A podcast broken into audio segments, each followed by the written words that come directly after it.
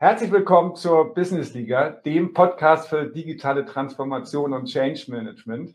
Heute wieder mit Ralf Werner Hallo. und Volker Rau und neuem Tresen hier bei uns äh, in äh, unserer Kommentatorenbox bei Open Grid Europe in Essen. Und äh, wir begrüßen ganz herzlich dich, lieber Zuhörer oder Zuschauer, bei Spieltag 12 mit Miriam Mertens und dem Thema Soft Skills in Zeiten von KI, Tribüne oder Startelf. Miriam, erst nochmal ganz herzlichen Dank, äh, dass du da bist, dass du für die Business Liga aufläufst.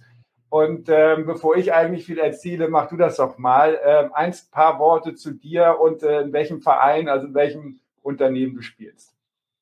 Ja, erstmal ganz, ganz vielen Dank für die Einladung. Ich freue mich sehr, ähm, vor allem zu diesem spannenden Thema gleich mit euch zu diskutieren. Ähm, mein Name ist Miriam Mertens. Ich bin Co-Founderin und CEO von DeepSkill und wir sind äh, eine in Köln und Hamburg beheimatete digitale Plattform für Personalentwicklung. Das bedeutet, wir kümmern uns darum, dass in Unternehmen in wirklich ähm, tollen digitalen Lernreisen Mitarbeitende und Führungskräfte emotionale Skills oder Deep Skills, wie wir sie nennen, ja, trainieren, äh, wirklich ähm, da äh, ja weitere Kenntnisse vertiefen und diese wirklich gut im Alltag einsetzen können. Und ja, freue mich sehr, dass ich zu dem, zu dem Thema heute hier sprechen kann. Ja, auch nochmal von meiner Seite, Miriam. Schön, dass du da bist äh, in der Business Liga und in guter Tradition. Äh, natürlich auch die Frage, ähm, wir sind ja hier in der Business Liga, also sportlich orientiert. In welcher Position siehst du dich denn am ehesten, sowohl im privaten vielleicht, aber auch vor allen Dingen im beruflichen? Ähm, wo würdest du dich selber aufstellen? Ja, ich bin in der Tat äh, in der Jugend Basketballerin und äh, auch noch länger Volleyballspielerin gewesen. Äh, das waren beides zwei Sportarten, die mir super viel Spaß gemacht haben. In der Tat im Basketball immer Mittelfeld, äh, also der, der und auch ganz lange in der Tat äh, Captain, Captain der Mannschaft. Und das ist auch wirklich meine Rolle, in der ich gut bin. Also durchaus auch vor oder nach dem Spiel Leute zusammentrommeln, äh, nochmal Revue passieren lassen, was so passiert ist, wie wir es besser machen können im Volleyball ähm, weder die harten Aufgaben wirklich drauf gehabt, sondern in der Tat eher die Stellerin, die die Bälle mit Blick aufs Feld zurück, also Blick auf die Mannschaft äh, gut angeben kann und da auch die eine oder andere Anweisung machen kann. Aber so richtig die harten, äh, harten ähm, äh, Vorlagen, das war nicht so meins, sondern wirklich das Gesamte im Bild zu haben, wo die Mannschaft gerade steht. Hm. Ja, sehr schön, sehr schön. Ja, wir haben ja, äh, das fällt mir jetzt so auf, wir haben ähm, Spieltag 12 und wir haben viele, die äh, als Gäste, glaube ich, äh, viele, die im Mittelfeld spielen oder ein Stück weit äh, in der Abwehr, aber sagen in der Abwehr, weil sie das Feld vor sich gerne haben genau. wollen. Ne? Strategen, ne? Also, ähm, ja. Ne? Oder man, also es trifft natürlich nicht auf dich zu, Miriam, aber wir haben ja natürlich auch ein paar, schon ein paar ältere gehabt und wir haben mal die These aufgestellt, äh, je älter man wird, desto weiter geht man zurück. Ne? Also ganz jung war man mal Mittelstürmer, dann im Mittelfeld das ist, ist, äh, und dann irgendwann ist man dann in der Abwehr. Ne? Ja, vielleicht sehen wir uns auch alle gerne so, ne? dass wir ja, die, das, im Mittelfeld die Bälle verteilen. Äh, ja. ja. das liegt vielleicht auch daran. Ja. Auch. So sind Mitarbeiter und Freelancer fragen, ja. die einen sehen, ne? ja. oder die anderen.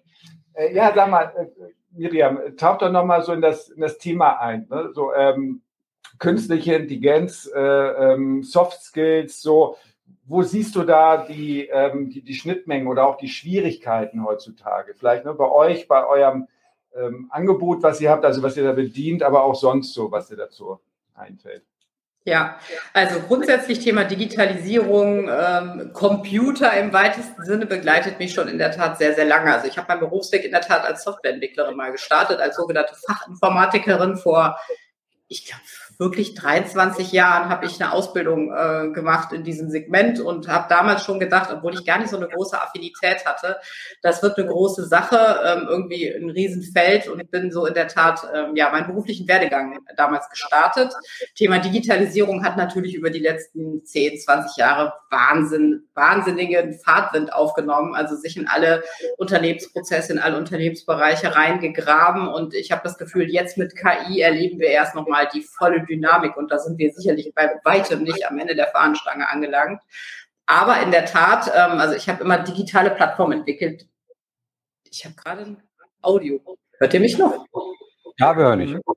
Ah, sorry, ich muss einmal kurz wechseln. Das muss ich vermutlich dann in der Tat rausschneiden, aber geht das so? ja, das geht. Ja. Alles klar, das setze ich nochmal an. Hm. Also beim Thema KI haben wir ganz sicherlich noch bei weitem nicht das Ende der Fahnenstange erreicht und die, die Dynamik und die Veränderung, die Digitalisierung in Unternehmen, aber auch in unser tägliches Leben von jedem von uns reinbringt, die werden wir sicherlich noch bei weitem in einem ganz anderen Maße spüren. Davon bin ich ziemlich fest überzeugt. Aber Digitalisierung äh, bedeutet natürlich und auch KI, dass uns viele Dinge abgenommen werden, dass äh, viele Dinge erleichtert werden, vor allem viel, viel schneller gehen. Aber ich glaube, wir erleben das alle, dass es auch vor allem eine große Arbeitsverdichtung, eben Zunahme an Geschwindigkeit, sieht man ja schon allein an Kommunikation, früher noch per Brief, dann irgendwann viel per E-Mail ähm, oder Telefonat, mittlerweile fast nur noch per Chat und Videokonferenz. Also Arbeitsverdichtung und Geschwindigkeitszunahme geht eben auch einher und aus meinem eigenen Erleben raus, und das hat mich in der Tat auch zur Gründung ähm, von DeepSkill gebracht, hat Digitalisierung eben auch dazu geführt, dass wir an uns Menschen ganz andere Anforderungen gestellt werden. Bedeutet, dass eben wir ja auch gefordert sind, uns selber nochmal anders zu strukturieren, uns selber zum Beispiel Auszeiten zuzugestehen, selber gut zu spüren, wo stehe ich eigentlich in meinem Arbeitsalltag, aber vor allem auch Kommunikation und diese Komplexität wirklich gut im Griff zu haben. Und insofern geht für mich eben der Aufbau von Soft Skills, emotionalen Skills total einher mit Digitalisierung und KI. Hm. Äh, Mir, da muss ich direkt mal reingrätschen, ähm, als linker Verteidiger früher. Ne? Und äh, ähm, das, äh, vielleicht kannst du noch mal zwei, drei Sätze zu deiner, zu deiner Firma sagen. Du sagtest ja eben, äh, Co-Founderin, äh, Deep Skill hört sich super spannend an. Äh, und vielleicht auch das auch nochmal in den Kontext stellen, äh, was hat das eigentlich mit, mit KI zu tun? Ähm, ja. Nimm uns da nochmal mit, mit auf deine Reise. Ja, sehr, sehr gerne. Also ähm, ich habe eben in der Tat über weiß ich, 10, 15 Jahre vor allem digitale Geschäftsfelder aufgebaut, ähm, in unterschiedlichen Bereichen, im Big Data-Bereich beispielsweise oder im IoT-Bereich und habe für mich selber eben gemerkt, in meinem eigenen Führungsalltag, aber auch von meinen Teams und meinen Bereichen, dass aus meiner Sicht viel, viel mehr Training in diesem, also im Bereich Soft Skills, vor allem im Bereich emotionale Skills nötig ist, um genau mit diesen Herausforderungen umzugehen. Aus meiner Sicht wiederum fehlt es aber geeignete Trainingsmethoden, geeignete Coaching-Methoden, beziehungsweise die, die in Unternehmen vorhanden sind, nämlich äh, E-Learning beispielsweise oder der Pool an guten Coaches oder der Pool an guten Trainern. Diese Dinge waren aus meiner Sicht überhaupt nicht integriert. Ähm, und insofern gingen da viele Budgets äh, eigentlich äh, aus meiner Sicht in die falsche Richtung und vor allem verpuffte ganz, ganz viel Potenzial, was in diesen Unternehmen steckte, auch vor allem im Bereich Personalentwicklung. Und so ist im Endeffekt die Idee geboren, können wir nicht wiederum Digitalisierung und äh, intelligente Algorithmen, die zum Beispiel auch Lerninhalte, Coachinginhalte auf einzelne Mitarbeitende mit ihren Fähigkeiten und dem, was sie auch an, an, an Themen haben, die sie weiterentwickeln möchten, können wir nicht Digitalisierung nutzen, um Training- und Coaching-Methoden viel stärker zu verzahnen und wirklich zu integrierten Lernreisen äh, ja, anzubieten. Denn aus meiner Sicht brauchen wir eben aufgrund dieser aktuellen Entwicklungen wirklich ein Massen-Upskilling. Also ganz, ganz viele Menschen, ganz viele auf allen hierarchischen Ebenen im Grunde im Unternehmen, nicht nur das Top- oder Mittelmanagement, sondern genauso die Ebenen darunter brauchen aus meiner Sicht eben Weiterentwicklung und Training in diesen Themen, ähm, weil es in Schulen, Universitäten, berufliche Ausbildung ja, äh, finden Soft Skills so gut wie nicht statt. Ähm, und dazu können wir eben wiederum Digitalisierung und KI sehr, sehr gut nutzen. Also einerseits äh, äh, bringt halt Digitalisierung KI die heraus, also bringt genau die Notwendigkeit, diese Skills zu schulen. Andererseits bietet es natürlich im EdTech-Bereich ganz, ganz tolle Chancen, effektiv diese Fähigkeiten auch zu trainieren. Hm. Also Mittel zum Zweck vor allen Dingen, um eben äh, ähm, ja die die die Soft Skills äh, auszuprägen. Genau, Mittel zum Zweck, aber auch Ursache. Also auch natürlich ja, Ursache. Ja, logisch.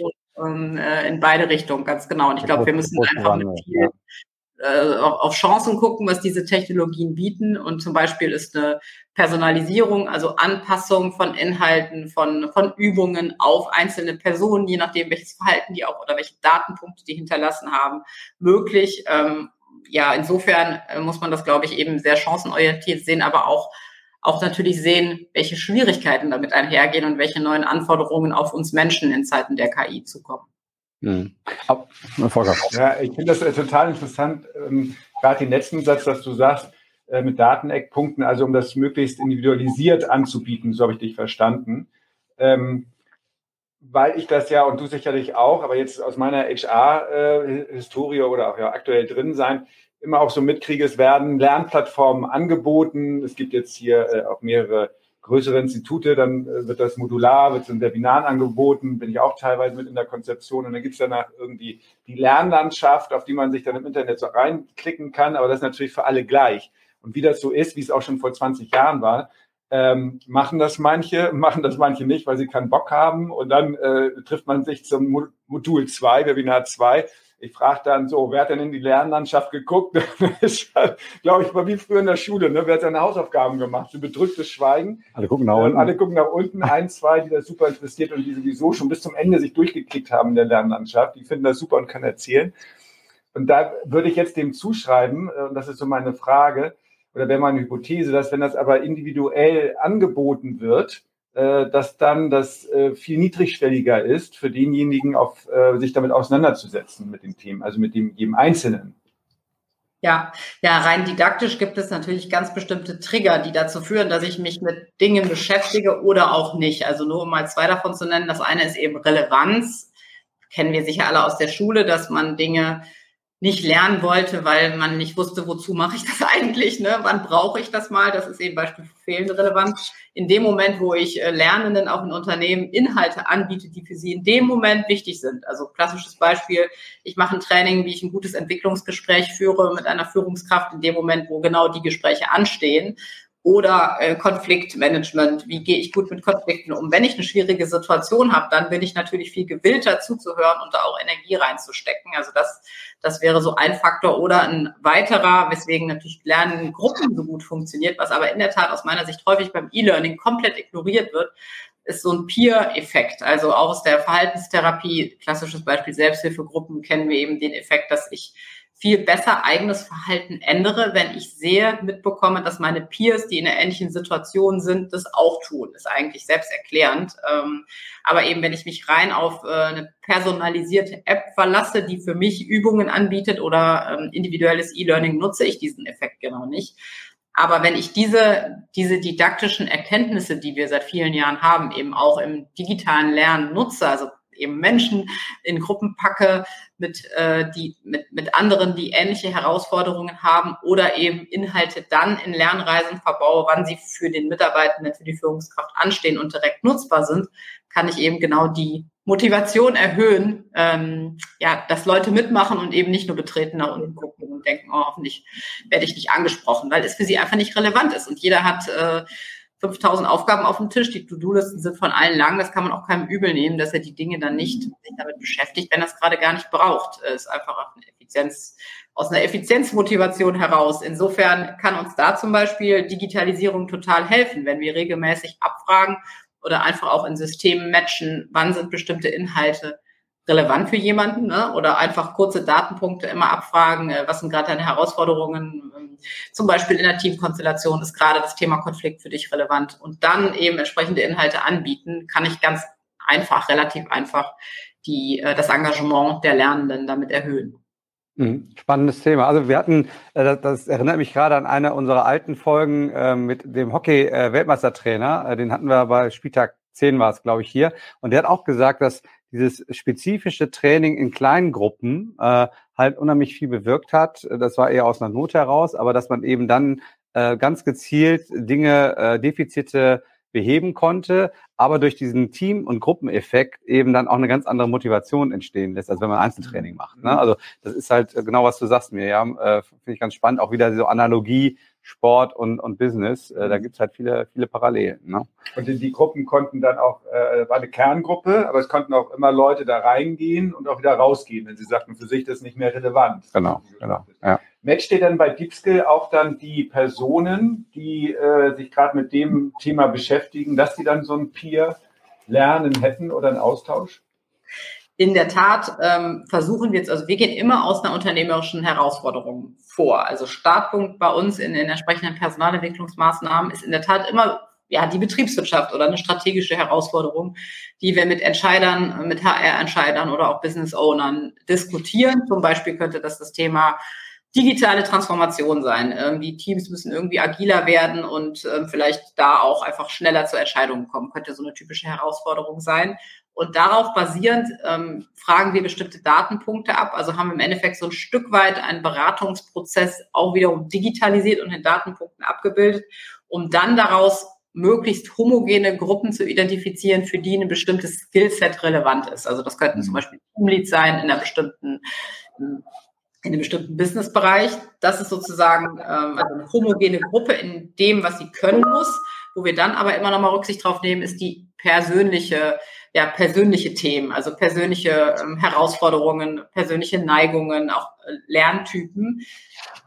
Das fragen wir sozusagen dann wieder in persönlichen Datenpunkten ab. Also wo stehst du gerade? Womit hast du gerade Stress? Äh, was beschäftigt dich gerade? Was sind vielleicht Herausforderungen, die individuell in einer bestimmten Teamkonstellation sind? Und so machen wir zum einen eben gleiche Lerninhalte in dieser Gruppe, die eben möglichst homogen ist und nehmen dann trotzdem nochmal auf die individuellen Stärken und Schwächen Rücksicht, zum Beispiel indem wir persönliche Coaches, also wirklich Business Coaches über einen Algorithmus matchen, der genau dann zu dem entsprechenden Lernenden passt, in dem, was Herausforderungen sind, aber auch vielleicht was ähm, Präferenzen hinsichtlich eines Coaches ist, eher ein Mann oder eine Frau, ein bestimmter Coaching-Typ. Also immer dieser Spagat zwischen äh, unternehmerische Herausforderungen und homogenen Gruppen, Kompetenzen aufbauen und trotzdem auf die individuellen ähm, Befindlichkeiten, Stärken, Schwächen, Herausforderungen ähm, Rücksicht nehmen. Spannend. Ähm, und äh, jetzt lass mich noch mal kurz einen Schritt ähm, zurückgehen, Miriam, zu, zu, zum, zu unserer Headline Soft Skills in Zeiten von KI, Tribüne oder Startelf.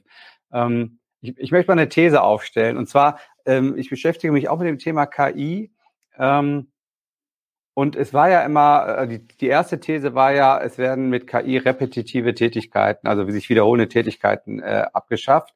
Vor allen Dingen die Blue-Color-Worker sind da betroffen. Jetzt, seit ChatGPT, ist es ja so, dass vor allen Dingen auch die kreativen Tätigkeiten wie Bilder malen oder Texte schreiben, ähm, ja durchaus ersetzbar scheinen. Äh, und jetzt geht ja gerade die Diskussion auch in Richtung Soft Skills. Deswegen äh, würde mich deine Meinung gleich interessieren. Ähm, auch dahin, dass man sagt, ja, KIs können ja auch Gefühle simulieren oder erkennen, Emotionen etc. Also da geht's da schon sehr stark ins Softe rein. Ähm, wie, ist da so deine, deine Sicht? Ähm, wird das auch alles irgendwann mal durch äh, KI ersetzbar sein oder ähm, weil das betrifft dann auch dein Kerngeschäft, äh, äh, Coaching von, von Soft Skills. Ähm, wie, wie, wie stellt ihr euch da auf? Ja, also total spannende Frage und ähm, unglaublich spannende Entwicklung. Vor allem finde ich so Wahnsinn, mit welcher Geschwindigkeit diese Entwicklung jetzt gerade durch Launch von ChatGPT ähm, sich von, also wie, welche Dynamik das angenommen hat. Das ist ja wirklich unglaublich schnell jetzt in den letzten Monaten gewesen. Ich glaube in der Tat natürlich, repetitive Tätigkeiten werden vermutlich vollkommen ersetzt, gerade analytische Tätigkeiten, ähm, ja, die, aber auch äh, gerade im Bereich Finance, Buchhaltung, ähm, ähm, aber auch auch beratende Tätigkeiten sieht man jetzt Stück für Stück, wie die natürlich durch künstliche Intelligenz ersetzt werden. In der Tat spannend, was du gerade sagst, ist das Thema kreative, ähm, kreative Berufe, die, die oder Aufgaben, die auch zunehmend KI ähm, übernehmen kann. Ich glaube, wir müssen uns die Frage stellen, in welcher Welt wollen wir leben? Natürlich, äh, sicherlich wird KI immer besser auch Emotionen lesen können, Emotionen, emotionale Reaktionen zurückgeben können. Das sehen wir jetzt ja schon in ersten ähm, ja, Modellversuchen. Aber die Frage ist ja, wollen wir in so einer Welt leben, wo das der Fall ist? Ich bin fest daran, das wissen wir alle. Wir Menschen sehen uns nach Nähe, wir sehen uns nach emotionaler Bindung. Wir sehen uns nach dem Gefühl, gebraucht zu werden, nach Wertschätzung. Ähm, und ich glaube, wir sehen uns doch danach, dass es auch ein echter Mensch zurückgibt. Also wir diskutieren häufig zum Beispiel bei uns, integrieren wir einen Coaching-Bot, der in bestimmten Use Cases als Bot quasi den Coach simuliert oder nicht. Ich will gar nicht sagen, dass es gut oder schlecht ist. Ich glaube, oder ich persönlich zumindest, möchte nicht in einer Welt leben, wo genau diese Dinge 100 Prozent von einem Bot übernommen werden und wo ich vielleicht meine Sorgen und Nöte ähm, ja einem Algorithmus erzähle, der dann darauf irgendwie eine sinnvolle Reaktion zeigt, ähm, wo ich aber in Wahrheit weiß, dass es eben ein Algorithmus ist. Ich glaube, dass wir sehr selektiv und bewusst diese Technologien einsetzen sollten, zum Beispiel jetzt in unserem Falle Natürlich kann das in einer bestimmten Zielgruppe, wo vielleicht auch aus dem unternehmerischen Blickwinkel relativ gesehen geringe Weiterbildungsbudgets zum Beispiel vorhanden sind, Sinn machen. Und dass ich da einen Bot habe, der mir in bestimmten Situationen ein gutes Feedback mal gibt und da eine Hilfestellung gibt, kann sinnvoll sein. Ich glaube, wir tun aber nicht gut daran, maximale Substitution des Menschen zu betreiben. Und zwar, also aus einem Profitabilitätsgesichtspunkt kann das sinnvoll sein, kann das natürlich erstmal ähm, profitabler sein. Aber die Frage ist, wollen wir in so einer Welt leben? Insofern ähm, glaube ich, dass Unternehmen, die gerade diese menschliche Komponente sehr, sehr gut können, die wirklich echte menschliche Komponente, wo Menschen sich aufgehoben fühlen, wo Kunden das Gefühl haben, ich werde wirklich verstanden. Ich glaube, dass die einen absoluten Wettbewerbsvorteil haben werden gegenüber Unternehmen, die genau das nicht können. Also mein Lieblingsbeispiel ist da immer der äh, Kassierer an der Kasse. Ähm, früher konnte der Kassierer noch, ähm, zu meiner Kindheit weiß ich noch, wie die Kassiererinnen immer alle Preise auswendig konnten. Dann irgendwann haben sie die, die Produkte über den Scanner geschoben. Heute im Self-Checkout ähm, sind sie in der Regel eigentlich nur noch dafür da, Probleme zu beheben, genau diese menschliche Bindung zu haben, mal einen kurzen ähm, ja, Smalltalk zu halten oder vor allem auch, wenn es irgendwie Unzufriedenheiten gibt, da gut drauf reagieren zu können. Also eine ganz andere Anforderung, als das eben noch vor 30 Jahren der Fall war. Und das ist für mich ein Beispiel, wenn ich das Gefühl habe, hey, wenn ich ähm, zum Rewe gehe, dann sind die besonders nett oder ich kann da mal einen kurzen Schnack halten, das ist total nett.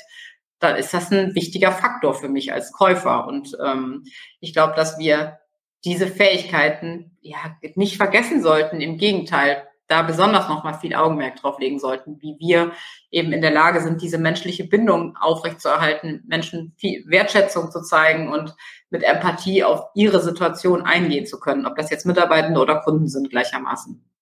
Mhm.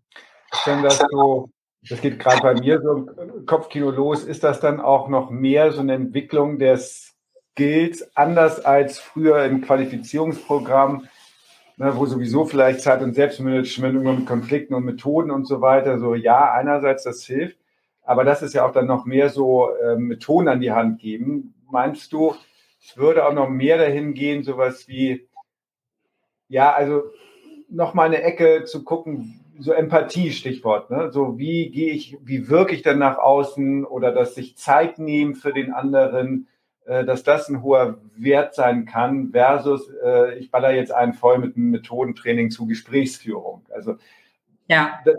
ja, was meinst du dazu? Ja, also ich glaube, grundsätzlich müssen wir erstmal alle erkennen, dass sowas wie Empathie wichtig ist. Also die Relevanz, äh, nicht nur, weil wir irgendwie nett sein wollen, sondern ich glaube schon, dass wir langsam merken, dass wir in einer Welt leben wollen, wo mir Empathie entgegengebracht. Das sehen wir ja auch in der Führung, ne? dass eine Gen Z eben andere Anforderungen an die Führungskraft hat, als eben nur irgendwie sauber zu delegieren, sondern eben genau äh, ja, Purpose zu vermitteln, Sinn zu vermitteln und auch mal eine ähm, ernst gemeinte Frage zu stellen, wie geht's dir eigentlich? Ich glaube trotzdem, dass das in Methoden enden kann oder enden muss. Also ich glaube, am Ende ist es dann eben auch wieder, muss es sich auf der Verhaltensebene niederspiegeln. Das sehen wir auf jeden Fall sehr häufig. Nur zu ähm, Awareness zu schaffen, dass sowas wie Empathie wichtig ist, reicht da nicht, sondern wie bin ich denn empathisch in einer bestimmten Situation? Was heißt das denn, was heißt das denn ganz konkret? Aber ich glaube schon, dass die Anforderungen ähm, andere sind und auch in Zeiten der Digitalisierung das Softskill-Training und die Inhalte andere sind. Zum Beispiel Velocity, Geschwindigkeit aufbauen, ähm, ganz schnell in der Lage sein, abzuwägen, presche ich jetzt einfach mal vor mit einer neuen Lösung, mit einer neuen Produktidee oder stimme ich mich ewig lange ab. Das ist sowas in unseren extrem dynamischen Zeiten, das glaube ich früher noch nicht so wichtig war. Oder auch, äh, das geht jetzt ein bisschen in Tech, also es ist ein bisschen, ein bisschen Mix aus Soft Skills und auch technischem Verständnis zu erkennen, wo sind unconscious biases, unbewusste Vorurteile, wo entscheidet vielleicht auch eine KI, weil sie gar nicht anders trainiert wurde, mit basierend auf unbewussten Vorurteilen und da nochmal so einen menschlichen Korrekturfaktor einzubringen. Mhm. Also das ist auch sicherlich ein Soft Skill, der eben technisches Verständnis voraussetzt. Ich glaube, Kompetenzen genau an dieser Schnittstelle ähm, werden viel, viel wichtiger. Oder eben auch agiles Arbeiten, agile Führung sind auch für mich so Kompetenzen, die genau an der Schnittstelle liegen, mit extremer Komplexität umgehen, mit extremer Schnelligkeit, Ambiguität umzugehen. Daran nicht zu verzweifeln, sondern ähm, das sich für sich zu strukturieren, ist für mich auch so ein Soft Skill, der, glaube ich, in der Vergangenheit weniger wichtig war oder auch in Corona. Das hat uns natürlich auch gezeigt, Frustrationstoleranz, die Fähigkeit, mit so einer nicht kontrollierbaren Situation umgehen zu können und mit positiver Grundhaltung zu überlegen, okay, wir haben Lockdown, habe ich noch nie in meinem Leben erlebt, was mache ich jetzt? Das sind alles so Fähigkeiten, die, glaube ich, vor zehn Jahren noch nicht so relevant waren. Ja, ich glaube, das ist ja auch dieses, dieses VUCA-Konzept, ne, was du gerade auch so ein bisschen angesprochen hast, mit, mit Geschwindigkeit äh, und, und der, der Ungewissheit, was kommt. Äh, ne, wir haben halt nicht das klassische Wasserfallmodell, äh, wo ich alles durchplanen kann, ne, sondern eher äh, muss man auf Sicht fahren. Ne? Und fand ich ganz, ganz spannend, was du sagtest gerade äh, mit, äh, dass ich eine KI einschätzen kann, auch, auch ob die gebiased ist. Ne? Das will ich dir hundertprozentig recht geben. Äh, ich habe mich nur gerade gefragt, welche Skills ich dafür brauche. Ne? Das ist halt schon, das, das gibt's heute noch nicht so oft. Ne? Und äh, ich glaube, äh, das ist wirklich ein spannendes Feld. Ähm, vielleicht noch eine Frage in eine etwas andere Richtung. Äh, mir fallen halt, während du erzählst, halt immer ganz viele Sachen von, an, von vergangenen Podcasts ein. Wir hatten hier mal den aus den Tagesthemen, den Ingo Zamparoni, ne? Und der hat mal erzählt, wie es in Amerika läuft und äh, wie es in Deutschland und Europa läuft äh, was Technologiefreundlichkeit und sowas angeht. Und das, äh, was du eben sagtest, äh, in welcher Welt wollen wir leben? Siehst du das ganzheitlich oder ist es eher auch hier ein deutsches Phänomen, dass wir sagen, wir, wir ziehen uns da ein bisschen zurück, während in Amerika sehr viel höhere Technologieoffenheit, in Japan weiß ich, da, da gehen die ja die Japaner mit ihren äh, ähm, KIs spazieren und lassen die Hunde damit Gassi gehen. Also ein ganz anderer Umgang. Äh, wie, wie nimmst du das wahr? Ja, ist eine schwierige Frage. Ich bin da in der Tat ein bisschen deutsch oder europäisch, äh, aber erlebe das auch so. Also da bin ich auch ein bisschen zerrissen. Ähm, ich habe früher viele so Silicon Valley Tours gemacht in meiner alten Rolle bei der Deutschen Telekom, wo wir immer Mittelständlern den Silicon Valley gezeigt haben und wie man bei Facebook arbeitet und Google und so weiter und war selber. Da war ich auch mal. ja, begeistert von dieser Technologieoffenheit, von dieser Boldness und ähm, bin es immer noch. Also diese, diese, dieses Denken, ähm, ja, wir können die Welt komplett verändern, äh, finde ich schon extremst und auch mit Technologie attraktiv und auch guckt da manchmal auch neidisch drauf, weil wir das als Deutsche und Europäer, glaube ich, nicht so haben, gerade als Deutsche auch. Andererseits finde ich die europäischen, die europäische Vorsicht hinsichtlich Datenschutz beispielsweise, äh, aber auch jetzt ähm, Diskussionen hinsichtlich ChatGPT genau richtig. Also insofern dieses ähm, komplett nur die Chancen sehen, wobei das in den USA ja auch zum Teil, es gab ja jetzt die Forderung nach dem äh, AI-Forschungsmoratorium von Elon Musk, Steve Wozniak und anderen äh, Top-Tech-Entwicklern. Also ich glaube, das ist auch nicht immer nur technologiefreundlich. Ich glaube, das wird auch manchmal aus europäischer Sicht auch ein bisschen verklärt, ehrlich gesagt. Aber ich glaube, eine kritische Haltung tut uns schon gut und vielleicht ist das auch unsere europäische Rolle an der Stelle. Aber das halte ich schon grundsätzlich für wichtig. Hm. Ich weiß nicht, ob das jetzt zu äh, abgefahren ist, aber ein Beispiel fällt mir ein von meiner Osteopathin, bei der ich bin, weil ich zu viel Hockey gespielt habe und mich äh, verletzt habe. Und die erzählte davon, dass ihr Ausbilder in Amerika, der aus Amerika kam, erzählte, dass die da ähm, während in Deutschland man so eine Einheit so ungefähr 40, 45 Minuten hat, könnte man in Amerika jetzt, also ist wahrscheinlich überall in Amerika sicherlich so, aber so im Schnitt, das war die Erfahrung ihres Ausbilders, ähm, nicht länger als 20 bis 30 Minuten machen, weil die so zappelig wären, dass die noch länger gar nicht äh, liegen könnten. Und das begründete er also mit seiner Erfahrung, dass die so viel Reiz um sich herum haben, so viel Angebote, auch so viel Mögliches, Schnelles ist, Stichwort dann Digitalisierung, mhm ähm, dass sich dann das so auf die Art und Weise auswirkt. Ähm, und ähm, ich erzähle das, weil ich versuche so den Bogen jetzt zu kriegen, dass so dieses ähm, vielleicht auch eben in Personalentwicklung oder für uns Menschen, egal jetzt auf welcher Funktion wir arbeiten, auch in Zeiten von KI und Digitalisierung, also dieses Innehalten zwischendurch, ähm, Kontakt zu sich selber aufnehmen, gucken, ist das für mich relevant, ähm, nochmal eine andere Gewichtung bekommt. Weil ich finde auch, dass ähm, vor, vor äh, 10, 20 Jahren war das alles noch nicht so schnell mit Digitalisierung. Mhm. Da konnte ich auch noch führen und unterwegs sein, so in meinem Tempo. Und das Thema Umgang, was du sagtest, äh, Miriam, mit Komplexität und Unsicherheiten, also VUCA World, äh, das beschäftigt die schon viel. Und als ein letzter Satz, ähm, von mir gerade zu dem Thema. Ich erlebe das ganz häufig, dass, dass wenn ich im Coaching mit im, im Top-Management bin, dass auch ganz viel wirklich dieses Thema, da ist jemand, und zwar kein Bot, sondern eine Person. Ich sitze auch manchmal, also ich kann mich an Coaching-Sessions erinnern, da saß ich dann 20, 30 Minuten und habe gar nichts groß gesagt. Und danach sagte dann der Geschäftsführer oder auch immer so, äh, Senior Managerin, äh, so ja, äh, das war aber jetzt eine leichte Coaching-Session.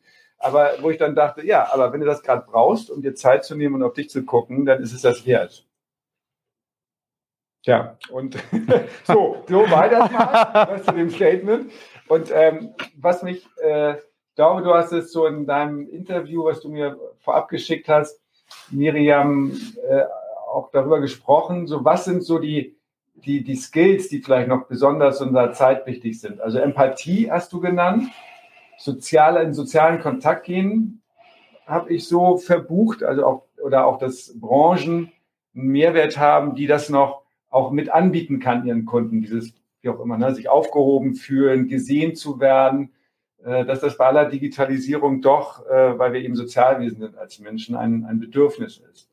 Nimmst du da, sagst du da, das und da, da ist noch ein Punkt, ein Softskill, der, der auch nochmal hervorsticht bei der Digitalisierung? Ja, für mich genau diese Fähigkeiten, eben wirklich in tiefen menschlichen Kontakt zu gehen, aber auch was du gerade sagtest, finde ich einen extrem wichtigen Punkt. Also die Reduktion von Aufmerksamkeitsspannen, diese Fähigkeit, das zu spüren, mit sich selber in Kontakt zu gehen, die Fähigkeit innezuhalten, nicht sofort zum Handy zu greifen und sofort reflexartig auf alles, jeden Ping zu reagieren, halte ich ja, extrem wichtig. Sehen wir jetzt in unseren Buchungen bei uns noch nicht direkt, aber das spiegelt sich natürlich auch in so einem gesteigerten Nachfrage nach Resilienz oder Stressbewältigung. Also das halte ich für unglaublich wichtig. Äh, wir wollen, sehen wir ja auch an Schulen, oder ist zumindest das Feedback, was ich mal von Lehrern höre, die Fähigkeit, äh, länger länger konzentriert bei einer Sache zu bleiben, nimmt ab und das auch in Deutschland. Aber interessant, dass das in anderen Ländern noch mal deutlich stärker ist. Das geht sicherlich hundertprozentig mit Nutzung von digitalen Tools äh, einher, bin ich ja. mir ziemlich sicher. Halte ich für extrem wichtig. Also und dazu würde ich eben noch mal ergänzen zu dieser Fähigkeit, äh, tiefe menschliche Bindung aufzubauen und empathisch zu sein eben das in sehr, sehr unsicheren, äh, komplexen Zeiten, wo ich eben nicht weiß, wie sieht die Wirtschaftswelt nächstes Jahr aus und wo ich eben nicht meinen drei bis fünf Jahresplan machen kann, sondern da sicher strukturiert äh, und trotzdem ähm, stabil zu sein. Also diese Stabilität, im, sei es im Business oder auch mentale, persönliche mentale Stabilität, ist, glaube ich, eine Fähigkeit, die deutlich stärker jetzt gefragt ist und sicherlich in der Zukunft noch stärker gefragt sein wird. Ja, super spannend. Äh, und da, da im Grunde so wie ich es sehe, sind wir da aber auch in einem Zielkonflikt oder in einem gewissen Dualismus.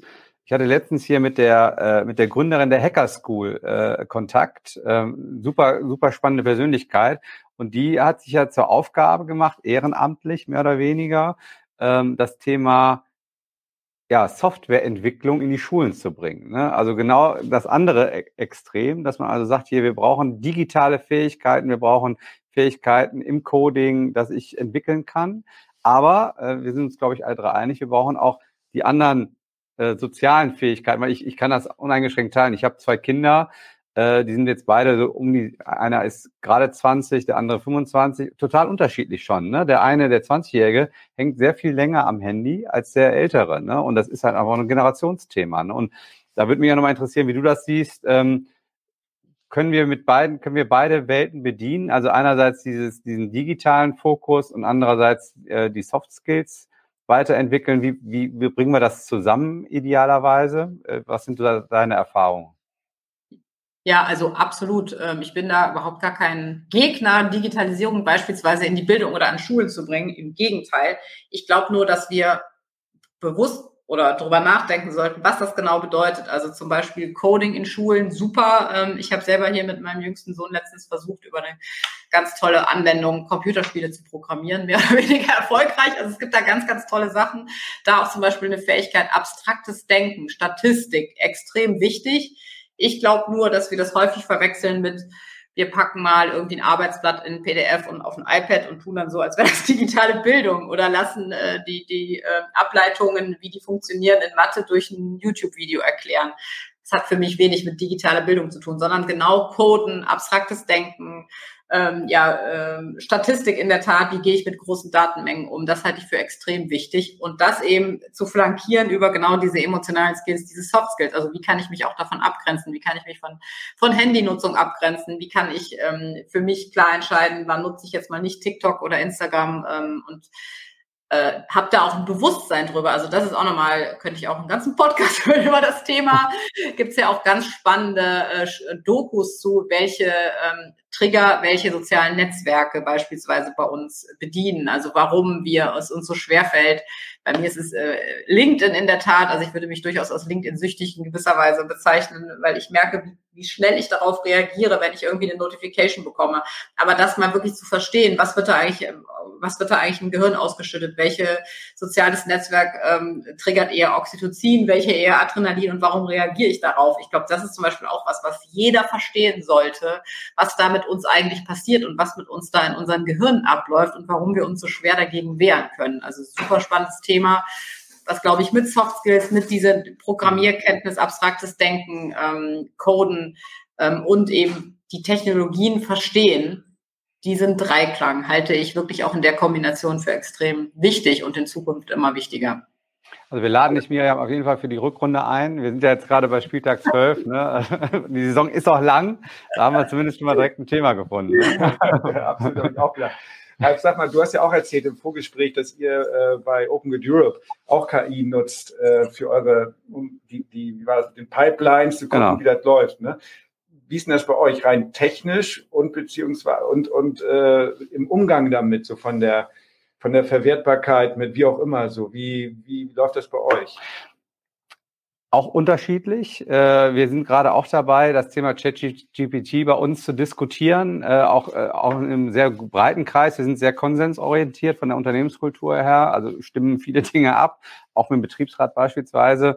Aber die, die besten Use Cases sind tatsächlich, wenn du hast das eben auch gesagt, hier, wenn so ein Business Need da ist. Ne? Und das kam halt auch aus der Technik bei uns. Wir, wir wollen halt, wir haben unsere eigene Transformation vor, dass wir dekarbonisieren, von Erdgas auf Wasserstoff umsteigen. Und da haben sich pfiffige äh, äh Menschen in der Technik bei uns überlegt, wie kann ich das denn mit KI lösen, dass ich, wir haben 12.000 Kilometer Pipeline, äh, bewerten kann, sind die Assets, die alle unter der Erde liegen, äh, geeignet, dass man da auch Wasserstoff, weil das komplett andere Fähigkeiten hat äh, als, als Erdgas.